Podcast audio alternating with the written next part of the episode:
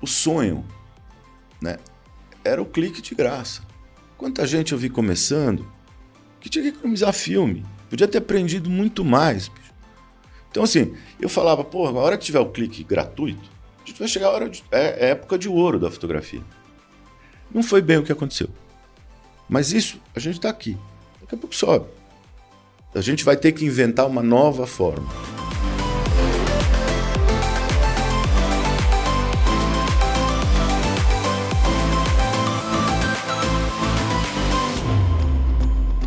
E olha só, continuando aqui a nossa trilha do fotógrafo profissional. E hoje eu vou conversar com o Dimitri Lee. Ô Dimitri, olha, nesse episódio aqui eu vou fazer uma coisa diferente. Eu não vou te apresentar. Você vai se apresentando ao longo do nosso papo. Pode ser? Pode, lógico. Então tá jóia. Ó, primeiro eu queria te agradecer por você ter vindo aqui, aceitado bater um papo comigo, viu? Eu que agradeço.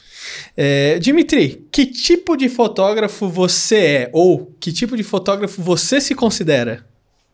Não, pergunta difícil, né? Difícil? É. Olha, eu tô colocando em prática o seguinte, que a gente fez uma série aqui é, comemorativa de 100 anos de rádio no Brasil. E eu trouxe vários radialistas aqui. E o que o podcast ele é um programa de rádio. E aí um dos caras falou que para mim, o Marcelo Duarte falou assim: "Ó, o mais importante numa entrevista é a primeira pergunta". Aí eu falei, então eu vou me empenhar bastante para fazer as primeiras perguntas. Então, tô começando o exercício aqui. Então, que tipo de fotógrafo você é, Dimitri? Ou o tipo de fotógrafo que você se considera? Então, não tem uma resposta simples para isso. Tranquilo. Bom, primeiro, obrigado, Fernando, tá aqui. Imagina, prazer é meu. Uh, eu já fiz de tudo. Eu comecei a fotografar aos 15, tô com 61. Eu já fiz de tudo. Né? É, tem coisas que eu acho que eu me dou melhor. Com o quê? Coisas mais paradas. Né? Eu, eu sou um péssimo fotojornalista. Embora já tenha feito. E fiz recentemente um trabalho que eu achei que ia dar tudo errado, que era uma pegada mais rápida. E acabou dando certo. Né? Uh, quer dizer, eu achei que deu certo. Uh, então eu já fiz de tudo. Já fiz conflito, já fiz publicidade, já fiz fotojornalismo, uh, já faço foto autoral, faço paisagem. Acho que eu já fiz de tudo, cara. Confl conflito não é difícil? É, você tem que correr, né? Senão atiram em você, simples. Dá Cara, medo. Tem alguns tipos de trabalho que eu não ia conseguir fazer. É. Eu acho que conflito é um desses. Ah, dá medo. Né? Foi em 2001, em Foi Angola. Aqui? Ah, Angola. Ainda a guerrilha ainda funcionava. Não fui no front mesmo, não fui. Mas é estresse, né? É muito estresse. Uh, a guerrilha acaba em 2002, tá no finzinho. Né? Mas é tudo muito tenso.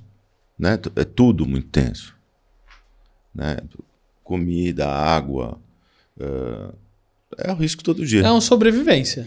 É, Você mais ou assim, menos ah, eu isso. vou É. pra lá e você fica é, entre fazer a foto e sobreviver, né? Mais ou menos isso. Primeiro sobreviver, depois fazer a foto. Se você não sobreviver, não tem foto Não tem amanhã. foto, né? Não tem foto. Né? Mas já fiz de tudo. Publicidade, capa de disco. Acho que eu já fiz de tudo, cara. E hoje você faz o quê? Continua fazendo de tudo? Então, eu tô mais na pegada, até por falta de mercado, eu tô fazendo um trabalho autoral. Faz um tempo que eu ah, desenvolvo uns projetos, aí vai pra galeria, aí normalmente ninguém compra, mas às vezes compram.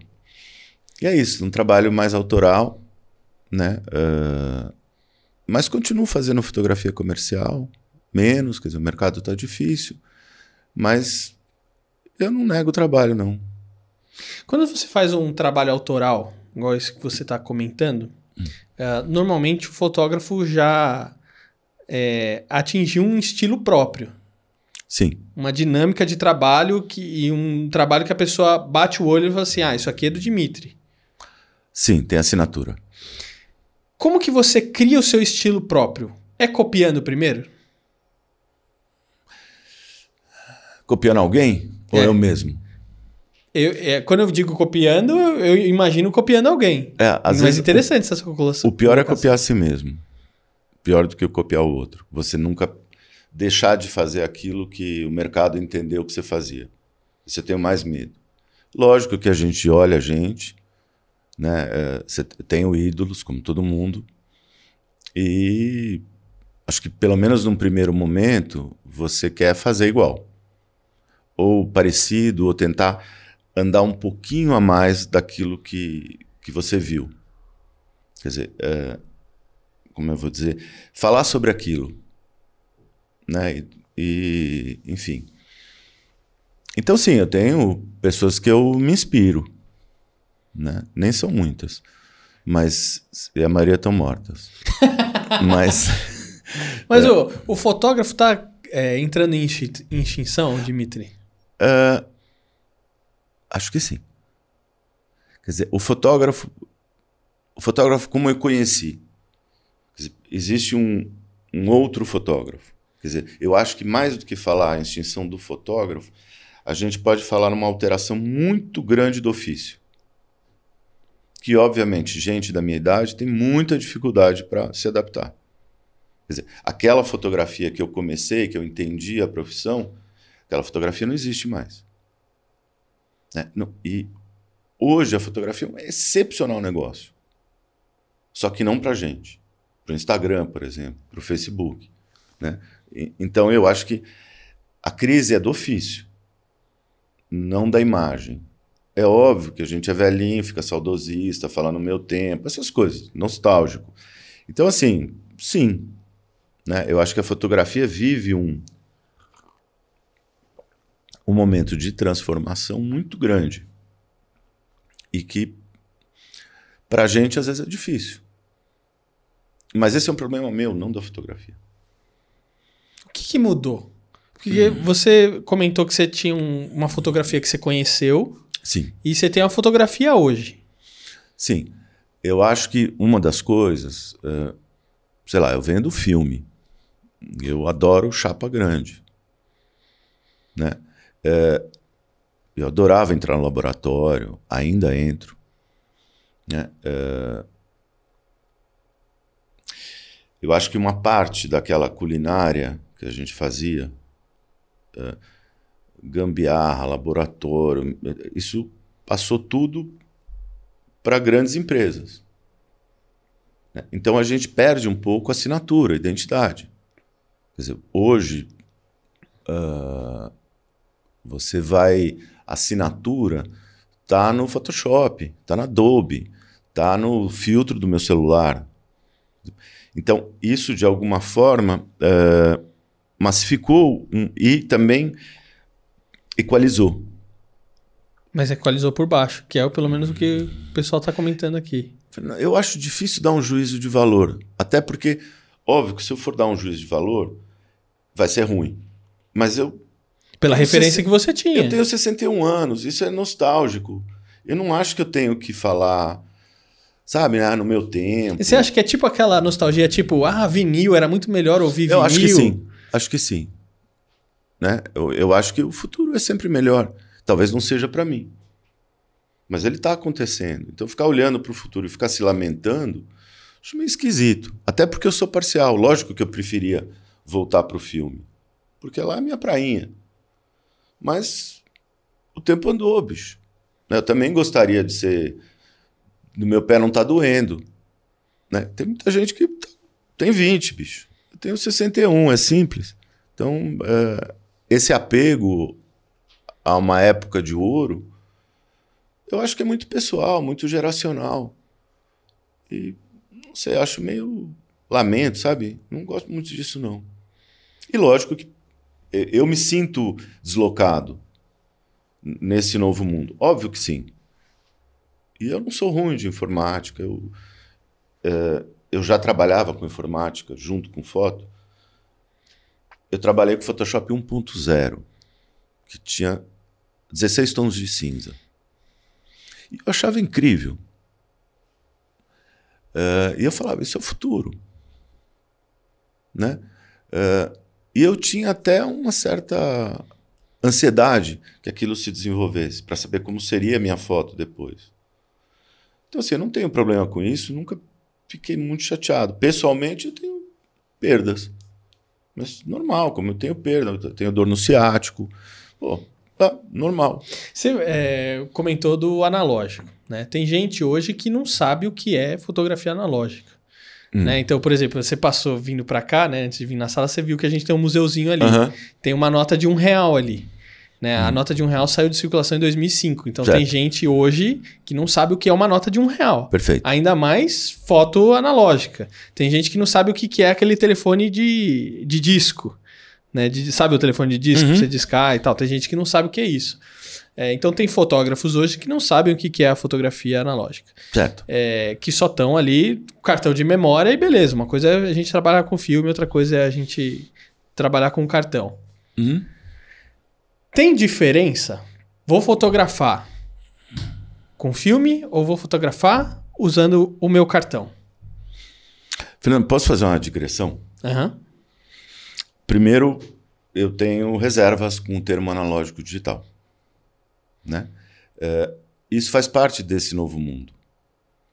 A gente se apropria de coisas e a gente esquece de olhar profundamente o que essas palavras querem dizer. Uhum.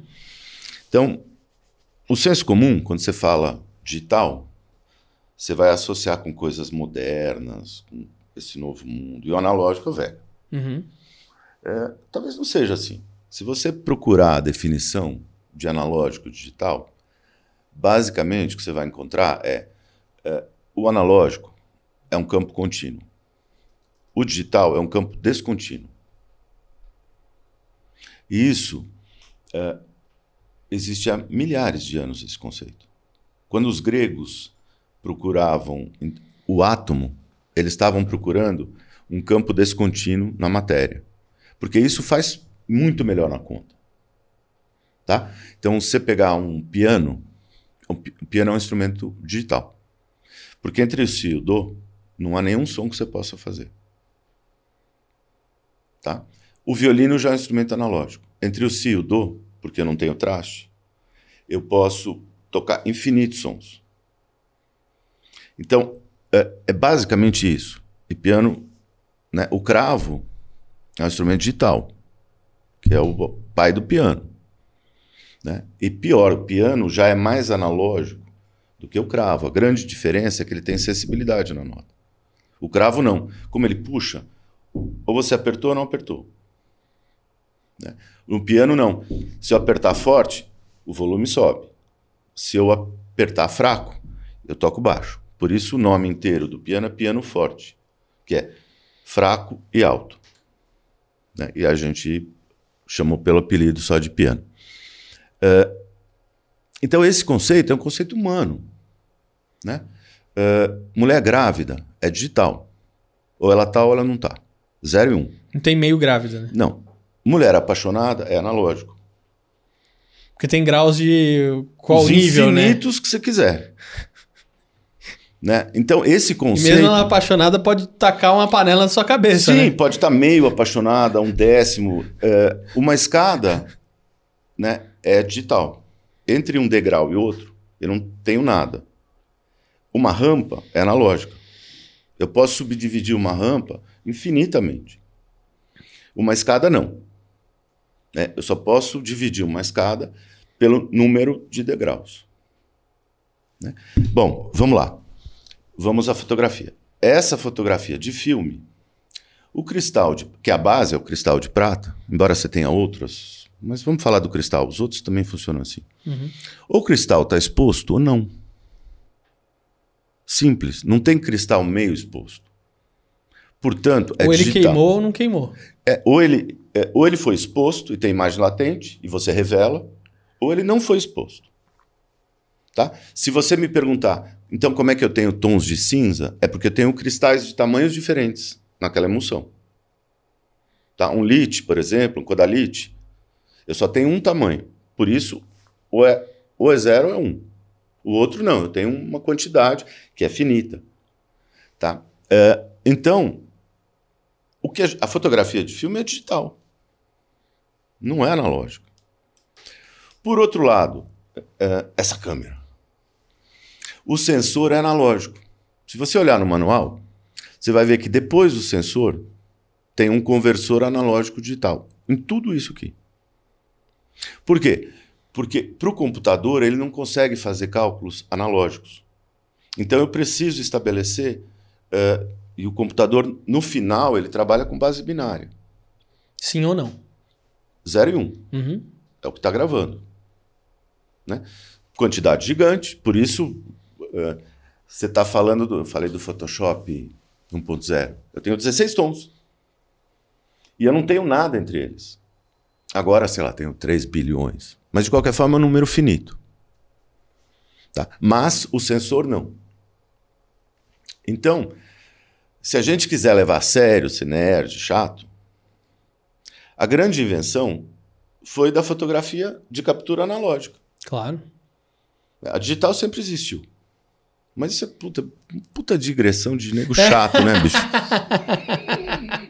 chato pra caralho Mas eu acho porra. que é um conceito que as pessoas desconhecem. Então, essa é, a gente volta à questão uh, da perda de assinatura.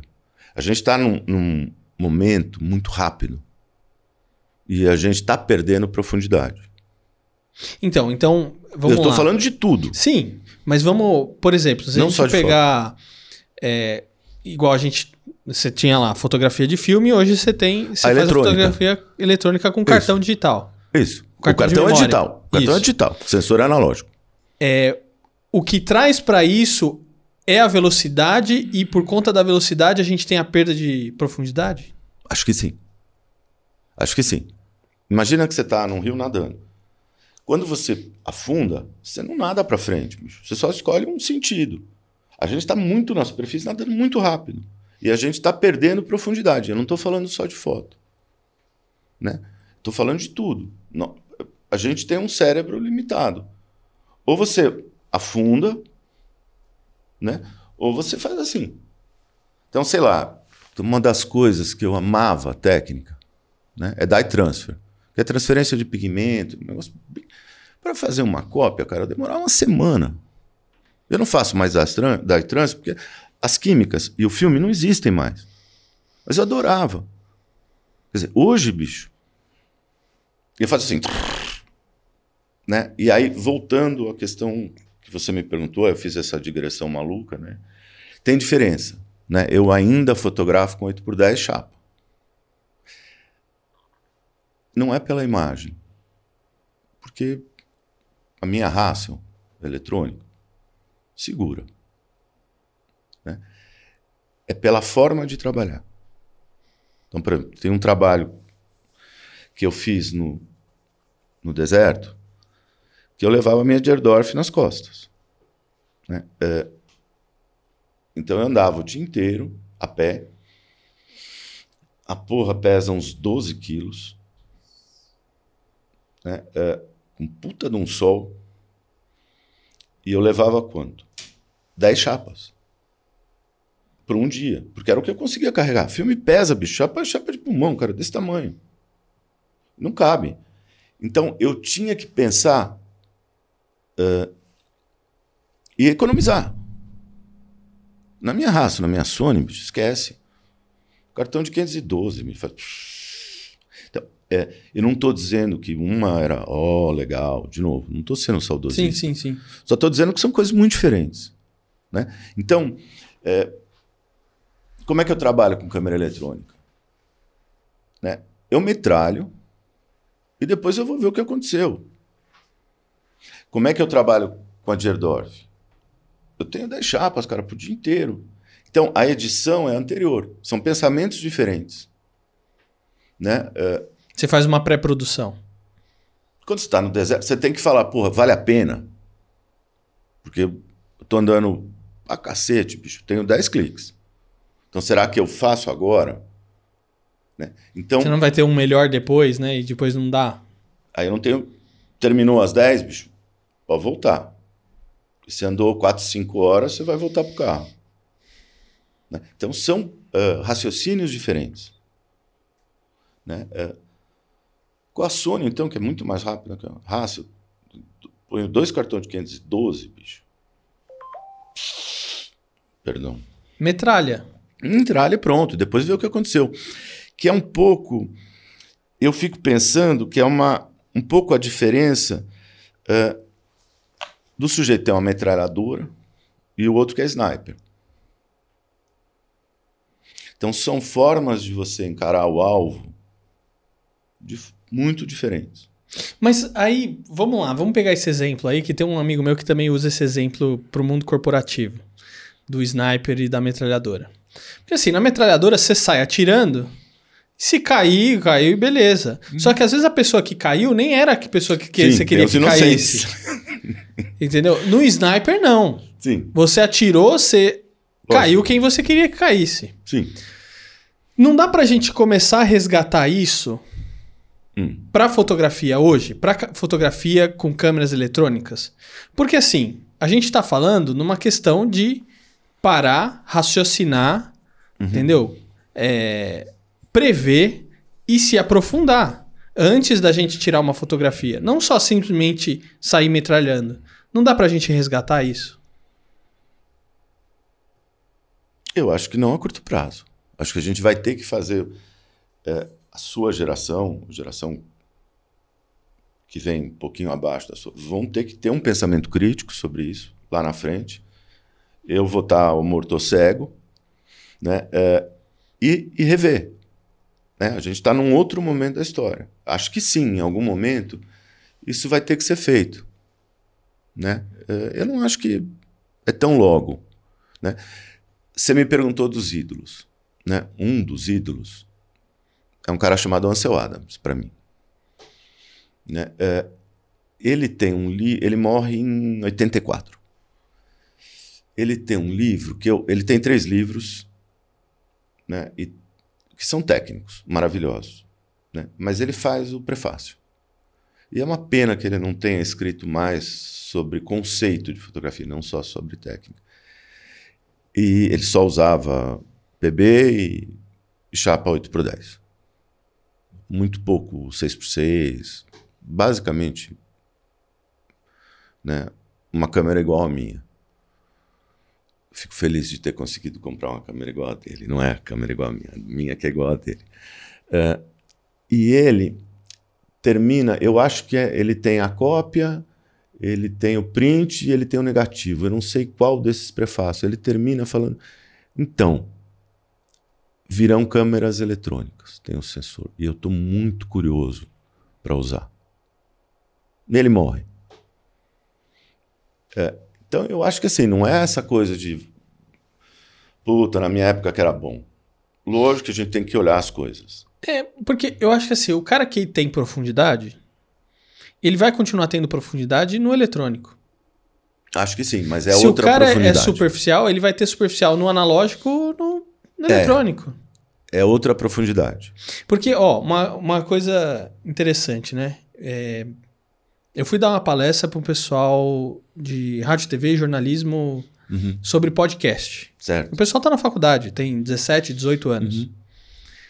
E eles falaram que, ah, porque parece que tá tudo muito igual. Os podcasts. E, eles falaram, hein? Achei interessante isso. E num outro papo que eu tive, numa rádio que eu fui, é que o pessoal vai começar a própria internet, a própria audiência, vai começar a filtrar. Eu assim, meu, isso aqui tá tudo igual. Pô, o que que tá diferente? E às vezes o que você vai ver que tá começando a se diferenciar é o pessoal que começa a aprofundar em algum determinado aspecto. Então, se a gente pega o Instagram, por exemplo, aí você vai ver lá, putz, é tudo mesmo filtro, tá, tá tudo igual. E aí chega uma hora que o pessoal se cansa. E aí, para você começar a fazer diferente, você tem que se aprofundar. Não sei se você tem esse sentimento, tô falando bobagem. Não, concordo plenamente. Acho que é isso mesmo. Eu acho que, por exemplo, se você pegar em música, ou cinema, né, é, livro, você lançar um disco, uh, até, sei lá, até, até o streaming, mesmo que fosse CD, era caro pra cacete. Vinil era mais caro ainda. Uhum. Então, você já tinha uma curadoria. Quer dizer, curadoria. Quando, Essa é a palavra. Quando o cara chegava a gravar um disco, havia uma curadoria. É, quando você, hoje, tem a música praticamente de graça, não tem curadoria. Você pegar e-book, Quer dizer, quando o cara fazia um livro, ele tinha que ele escrevia um livro, ele tinha que apresentar para a editora, daí o cara ia ver se é o quê. Então, a cada 10 livros que chegavam numa editora, sei lá, um era impresso. Não, hoje você nem tem editora mais. Não tem porra nenhuma. Você faz, e você mesmo um braço. É. Então não há curadoria. Né? Uh, e eu acho que isso vale para cinema, vale para vídeo, vale uh, para música, para internet. Então, assim, essa ausência de curadoria faz com que o consumidor, vale para foto, fique muito confuso. Você não sabe. Né? Sei lá, eu adoro o Kindle, por exemplo. Adoro o Kindle. Eu entro na Amazon. Eu tenho dificuldade para saber o que funciona. Tem muito lixo. Antes. E tem muito mais coisa. Tem muito lixo. Eu, aquela curadoria que a editora fazia, esquece. Ou que a, a gravadora fazia, esquece. Mas porque é o que está vendendo. É. E. Hoje a editora gravadora vai ver, vai vender? Entendeu? Então faz. Se não for vender, não adianta ser bom. Não, mas se eu quiser, eu escrevo um livro e põe na Amazon. Pronto. Né? Uh, e eu acho que isso vale para foto. Né? Põe no Facebook e pronto. Né? Então, eu acho que, uh, e óbvio que de alguma forma a gente vai ter que inventar uma nova forma de curadoria. Quer dizer, ficar do jeito que a gente está, não vai rolar. Não né? Então, só voltando à foto. Quer dizer, quando eu comecei a ver a história da. Sei lá, quando eu fotografava com filme, né? Uh, o sonho né, era o clique de graça. Quanta gente eu vi começando que tinha que economizar filme. Podia ter aprendido muito mais. Bicho. Então, assim, eu falava, pô, a hora que tiver o clique gratuito, a gente vai chegar a hora de, é, é época de ouro da fotografia. Não foi bem o que aconteceu. Mas isso, a gente está aqui. Daqui a pouco sobe. A gente vai ter que inventar uma nova forma. Né? Que eu não sei a menor ideia de qual vai ser. Mas óbvio que ela é necessária e vai acontecer. Acho que é isso. Que legal. Cara, é que começou, você falando assim, a gente discutindo sobre isso, comecei até a pensar umas dinâmicas diferentes é, em se dar aula sobre fotografia. Porque também a maneira que você, quando você aprende, isso considerando que a pessoa faça um curso, uhum. também é diferente. Uhum. Mas imagina uma dinâmica que a pessoa assim, ó, oh, pessoal, a gente vai fazer uma saída fotográfica, uhum. por exemplo. E aí, quando a pessoa volta da saída fotográfica, tem 200 fotos no, na câmera. Né? É, só que é o seguinte, a gente vai fazer essa, essa saída fotográfica e vocês, essa saída vai ter, sei lá, 3 horas de duração, 4, 5 que seja, e você só vai poder fotografar 5 fotos. São cinco cliques que você vai poder dar. Ó, já tô dando a. Quem uhum. quiser colocar isso aí em prática, já começa a colocar. Será que a gente já não ia ter fotos melhores a partir dessa saída fotográfica com isso? Muito provavelmente. Né? Por quê? Quando você uh, tem o um clique gratuito e praticamente infinito, né, uh, você perde uma coisa que o Adams falava, que é a pré-visualização. Você não precisa dessa qualidade. Né? Eu não preciso olhar a cena e falar, não. Meu metralho, bicho. Né? É, e isso, eu acho que para o raciocínio do fotógrafo, quer dizer, para o aprendizado do raciocínio, falta. Você simplesmente metralha. Né? É, qual é a necessidade hoje do sujeito ter um fotômetro? Um kelvinômetro para medir temperatura? Nenhuma. Tira uma, se saiu ruim, regula de novo. Um abraço, e... bicho. Uhum. Quer dizer, então, tudo, por exemplo, a gente, um dos grandes pesadelos, é, eu tive muito, refação. Você vai lá, puta de um trabalho, e você errou alguma coisa, bicho. Aí você liga para o cliente, para a agência, e fala: Ô, bicho, foi Deu mal. ruim, né? Foi mal. E eu tenho histórias terríveis de refação. Né? E deu ruim. Dizer, hoje em dia, ninguém sabe o que é refação. E para você evitar a refação, você tinha que tomar pré-cuidados, desde fotometragem, tá, tá, tá, e isso implica em você uh, educar o olho, que obviamente hoje não é necessário. Ponto. Né? Mesmo puta ISO. Bom, hoje 3.200 é baixo. Né? Para mim, 3.200 naquela época, nem pensar. né? Então, uh, você não precisa mais de luz, de quantidade de luz. Precisa mesmo. Então, uh, eu tô ficando saudosista, né, bicho? Mas não é, mas é que sabe, uma é que tem uma coisa. de- não, mas é diferente, cara. Ó, vou te dar um. Porque você falou que isso não tá acontecendo só na fotografia, isso tá acontecendo em tudo. Sem dúvida. Né? Então, por exemplo, ó, eu acho que uma das coisas está aliada ao avanço da tecnologia, mas também à democratização. Sim. Então, vou trazer um exemplo que eu sempre dou pro pessoal. O pessoal já deve estar cansado de ouvir. Que é o seguinte: antes a gente tinha um oligopólio das mídias: TV, rádio, jornal e revista. Aonde eu teria a oportunidade de ter um programa igual esse aqui que nós estamos fazendo? Eu teria que apresentar numa rádio ou numa televisão, ver se alguém ia gostar, topar e eles começarem a produzir, e aí talvez eu ia ser alguém, né? Sim. com a o avanço da internet, da tecnologia, isso democratizou. Eu tenho meu próprio programa na internet, mas eu tenho uma preocupação de levar um conteúdo relevante pro pessoal. Então, você imagina, eu vim, é, eu sou formado em rádio e TV. Eu ainda tive a oportunidade de fazer revelação na fotografia.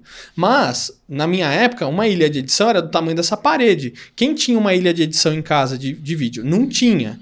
Né? O pessoal teve, tinha que comprar uma. Começou agora, né? Comprar notebook ou edita no próprio celular. Uhum. É, só que essa facilidade traz uma falsa sensação de que você não precisa se preparar para fazer aquilo. Então é simplesmente eu saio filmando, saio gravando, ligo o microfone, falo um monte de bobagem e beleza. É, e eu não lembro nem. porque- Ah, eu tô falando isso porque você tá falando que você tá virando saudosista. Mas olha, eu que sou mais novo do que você, já tenho uma sensação de que, pô, meu, lá atrás o pessoal tinha um- uma preocupação maior e hoje não. Sei lá, isso se perdeu. E eu acho que se dá por conta dessa própria democratização. Sabe assim, o. é, pô, o pessoal não tinha nada e aí agora tem tudo e o pessoal. Ah, né? E aí vira essa zona. Concordo plenamente. plenamente. E eu acho que o que vai acontecer é que né, a, história, história é assim. A gente está num momento assim, em termos. E tecnicamente assim. Quer dizer, eu sou a favor da democratização. né, E a gente vai ter que ver o que vai- vamos fazer com isso. A gente tem que ser a favor da aprofundatização. Olha só. Eu acho. criando um termo é- então, a gente tá aqui, o que é bom, o clique gratuito, todo mundo, eu acho do cacete. Né? É, mas virou o caos. Né? A gente está vendo a imprensa discutindo o caos da informação. Né? E sim, acho que a gente está sofrendo com isso. Né? Mas, eu- por outro lado, eu acho legal. Quer dizer, a gente, de alguma forma, vai ter que regular, e essa, essa regulamentação vai ser diferente daquela que a gente tinha. A gente volta à questão da curadoria. Quer dizer, a imprensa está discutindo curadoria, bicho. Como a gente em foto está discutindo isso. Né? Eu acho que tem uma coisa, eu- aí eu estou falando de toda a tecnologia, não só foto. Alguém descobre uma técnica nova, né? E não sabe bem porque descobriu. E nem o, o efeito que isso vai ter. E às vezes tem um efeito absurdo, né? E o cara que fez, ele só está discutindo uma técnica nova. Isso muda a sociedade. Então aí depois você tem aquele momento que você vai falar, bom, tá bom, o que, que eu faço com essa porcaria? Né? Isso vale para tudo. Né? Normalmente os avanços tecnológicos eles acontecem antes eh, dos sociais. Né? E depois você tem que ver como é que você vai dormir com esse barulho. Né? Eu acho que isso, na história, para mim, é muito claro. E na fotografia, sim. Quer dizer, o sujeito que inventou a fotografia a cores, não tinha a menor ideia, ele só estava um técnico, bicho. E depois a gente vai ver como é que a gente vai enfiar cor, bicho. Né? E, e- e eu acho que isso vale para tudo. O sujeito que inventou a bomba, bicho, que vem o cara. Porra, ele só estava fazendo a bagacinha de matéria transformar em energia, bicho. Ele estava achando muito divertido. Só que daí, porra, bicho, deu aquela Deu bruta- ruim, né? Deu, deu ruim. A gente vai ter que regulamentar isso de alguma forma. Cê- é, uma coisa que eu ia te perguntar, a gente estava no episódio anterior, eu falei um pouquinho com o Itaci, né? E o Itaci ele falou uma coisa interessante que é o seguinte: é, ser um fotógrafo profissional não necessariamente te faz um bom fotógrafo. Ou te faz tirar boas fotografias. Uhum. Alguma coisa assim. Uhum. Quem, quem quiser lembrar, só assistiu o, episódio anterior. É, então, eu ia te perguntar como é que faz para você ser um fotógrafo profissional. Mas eu vou perguntar o inverso. O que, que você precisa para tirar boas fotografias? Porque assim, na época que eu dei aula, o pessoal é, vinha na aula para saber que câmera eu tenho que comprar. Então, professor, que câmera e que lente que eu compro? Aí eu, não, não, mas não é isso. Não é assim. E você querer explicar. Aí, tipo assim, você dava um monte de aula, explicava um monte de conceito, aí no final do curso. Professor, mas que câmera que você acha que eu devo comprar? Eu, não, mas não é isso, entendeu? E aí você fica até como professor, você fica às vezes até um pouco frustrado, né? Porque o pessoal acha que é equipamento. Para eu tirar uma boa fotografia, eu tenho que saber operar a câmera. E não é. é ou operar a câmera é- é uma das partes do processo. Sem dúvida. O que, que a gente precisa para tirar uma boa fotografia? Bom, primeiro, uma pequena piada. Eu até hoje não sei. Mas eu tenho umas ideiazinhas. O Adams, que trabalhava com 8 por 10, né? Ele vai ficando velho. E ele fala dessa pergunta. Que câmera você usa? Ele fala, a mais pesada que eu consigo carregar. E é engraçado que no fim da vida ele sai da Dierdorf e vai para a Hassel. Né? Ah, isso tem muitas respostas. Ah, quando você está falando de você está falando de uma arte muito vinculada à tecnologia. É diferente, por exemplo, da literatura. Literatura, bicho, o cara tem o que ele precisa? De uma porra de um lápis e de um papel em branco, meu. Isso existe há milhares de anos e não mudou muita coisa. Se não tiver lápis, faz com carvão. Né? É, mesmo pintura, é, também tem mais de milhares de anos. Né? A fotografia não, é uma arte tecnológica. Né? Então você tem um vínculo maior com a tecnologia do que você tem em outras artes. Cinema também. Né? É, pessoalmente, eu tenho uma relação com alguns equipamentos que é emotiva. Lógico que eu prezo, mas assim, eu preciso gostar da câmera, dela. Né? Eu me apego à câmera, né? ou a uma objetiva, ou a um fotômetro. Né? Eu preciso gostar dela. E quando eu gosto dela, ela começa a gostar de mim. Trato bem, ela me trata bem. E tem câmeras que tecnicamente são ótimas, eu odeio. E ela não gosta de mim. Né? Então a questão do equipamento, ela é bem relativa, eu acho. Né? É, às vezes, óbvio que, porra, se você vai fazer uma coisa veloz, é difícil você usar 8 por 10, cara. Entendeu? Sei lá, um trabalho que eu fiz há pouco na pandemia é São Mateus. Você entra na comunidade, bicho. Tem todos os problemas, quer dizer, o, a Covid era só mais um problema. Tem todos os outros. Até um dia levei a Dierdorf. E, óbvio, ficou uma bosta. Porque sim. E levei porque eu gosto dela. Levei ela passear, falou, ó, tô, expliquei para ela, estou fazendo esse trabalho, tá legal, né? Tô morrendo de medo de pegar a porra do vírus, mas vamos lá. Mas lógico que eu fiz com a Sony. Né? Então, existe o equipamento adequado ou mais adequado, mas também Para cada situação. para cada situação. Né? Mas também, para mim, pessoalmente, eu preciso gostar, eu tenho que ter uma relação emocional, afetiva. Né? Muitas vezes eu usei um equipamento que não era o mais adequado, mas é porque eu gostava mais dele. E aí você dá um jeito de funcionar. Agora, se for muito errado, aí você vai ter um problema. Tipo a Gerdorf, em São Mateus, no meio da comunidade, numa pandemia antes da vacina. Né? Não, não é adequado. né? Então, é- é- de novo, eu acho que a gente trabalha com uma arte tecnológica. Então, esquecer esse ponto. E óbvio que não tem uma receita de bolo. Não tem uma fórmula Não mágica. tem receita de bolo. É, né, É sal a gosto. Né? Em qualquer receita, sal a gosto. Bicho. Cada um tem um paladar. Óbvio que tem que ter sal. né? Não pode ter muito também. Né? E É, tem uma tia da Anne, eu tenho até medo desse negócio de sal a gosto. Que ela, não, põe mais sal, põe mais sal. Não, não, mas tá salgado. Não, não, tá sem sal ainda. Daí Então, o cara tem um AVC, né? então, é, é, é isso. Quer dizer, você não vai ver. Dificilmente você vai ver uma receita que o cara fala, não, é tanto de sal. Normalmente é sal a gosto. Né? Então, eu acho que tem que ter sal. Né? É, eu acho que equipamento é isso. Quer dizer, é sal a gosto. é, que fotografia sem sal já tá cheio. Né? Pois é, bicho. Ô, Dimitri, pra gente fechar, qual foi o trabalho mais empolgante que você já fez? A última capa do Raul Seixas.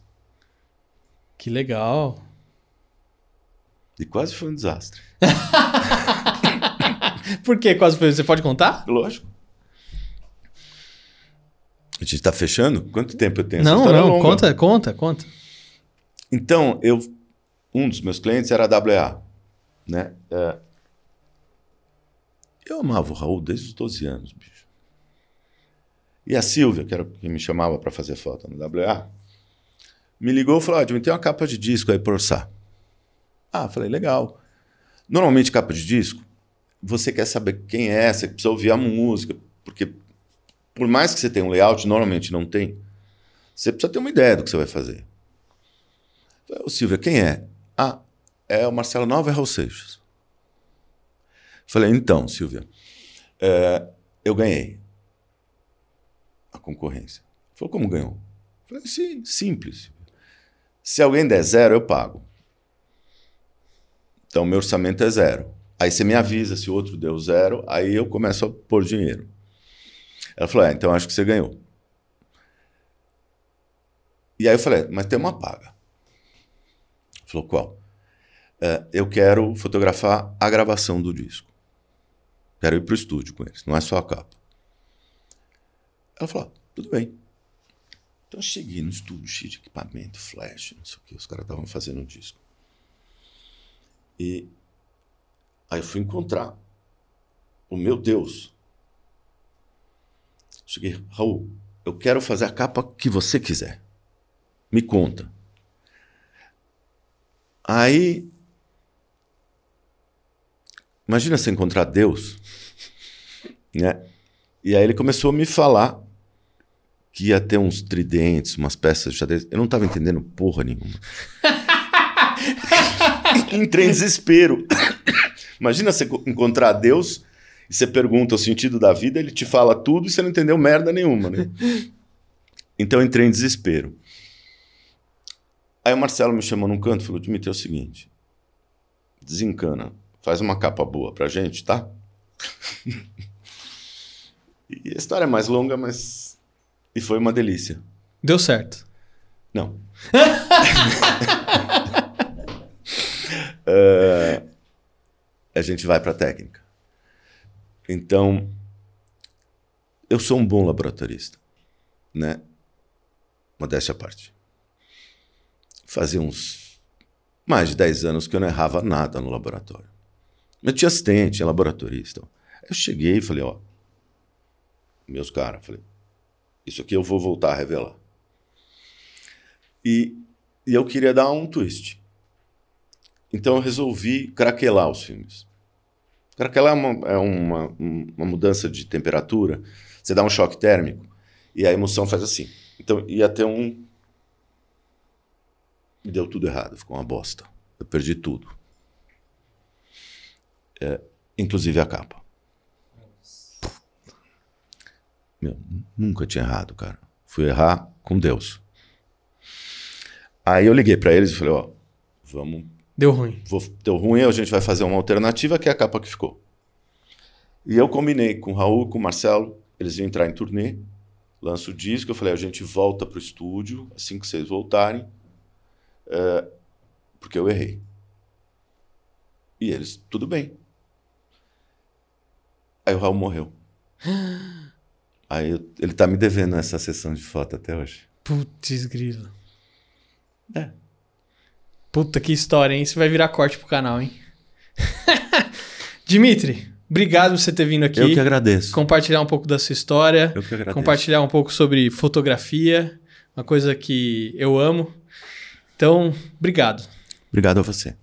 E olha, você que está acompanhando aqui a nossa trilha do fotógrafo profissional, tá vendo como fotografia é muito mais do que simplesmente você aprender sobre o equipamento? Por isso que eu resolvi trazer todos esses caras que participaram dessa série aqui no canal. E olha, tem um curso que é para iniciante aí. Se você quer saber um pouquinho mais sobre fotografia, falar de diafragma, obturador, ISO, você não sabe nada sobre isso, eu tenho um curso que é gratuito. Eu estou deixando o link aqui na descrição. E ó, se você gostou, não esquece de deixar o seu like, o seu comentário e se inscrever no canal. E eu vejo você na próxima série. Tchau, obrigado. Valeu, Dimitri. Muito obrigado.